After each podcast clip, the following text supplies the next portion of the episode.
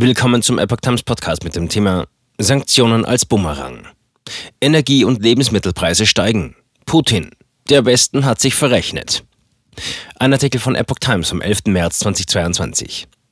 Russlands Präsident Wladimir Putin hat wegen der westlichen Sanktionen vor einschneidenden Folgen für die weltweite Versorgung mit Energie und Lebensmitteln gewarnt.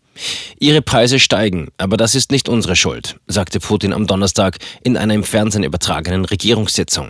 Die westlichen Staaten hätten sich mit ihren Strafmaßnahmen gegen Russland verrechnet. Putin verwies darauf, dass Russland einer der weltweit wichtigsten Exporteure von Düngemitteln ist.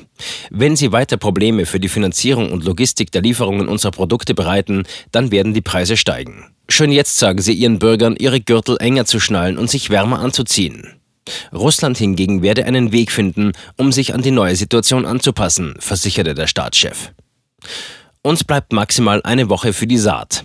Der Präsident des Deutschen Bauernverbandes, Joachim Ruckwied, sieht die Versorgungssicherheit in Deutschland im Moment zwar nicht gefährdet, die steigenden Preise für Dünger seien mittelfristig aber durchaus problematisch, sagte er der Welt. Schon jetzt ist Dünger exorbitant teuer und wir rechnen zukünftig mit Versorgungsengpässen.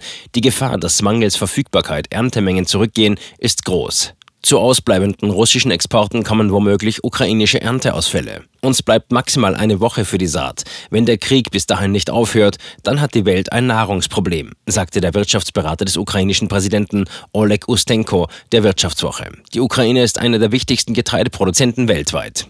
Diese Gefahr sieht auch Bauernpräsident Ruckwied. Auf kurze Sicht könnten ausbleibende Getreideexporte aus Russland und der Ukraine zu massiven Engpässen in Nordafrika und Arabien führen, sagte er der Welt. Wir müssen jetzt alles daran setzen, dass andere Regionen, insbesondere auch Deutschland und die EU hier einspringen.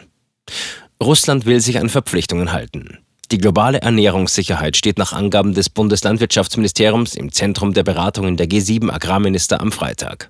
Bundeslandwirtschaftsminister Cem Özdemir hat zu dem Sondertreffen wegen des Ukraine-Konflikts auch den ukrainischen Minister Roman Leschenko eingeladen.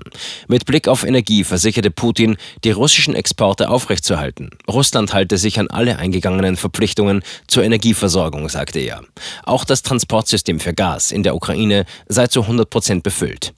Vizeregierungschef Alexander Nowak hatte am Montag gedroht, Russland könnte als Vergeltung für den Stopp des Pipeline-Projekts Nord Stream 2 die Gaslieferungen über die Pipeline Nord Stream 1 einstellen.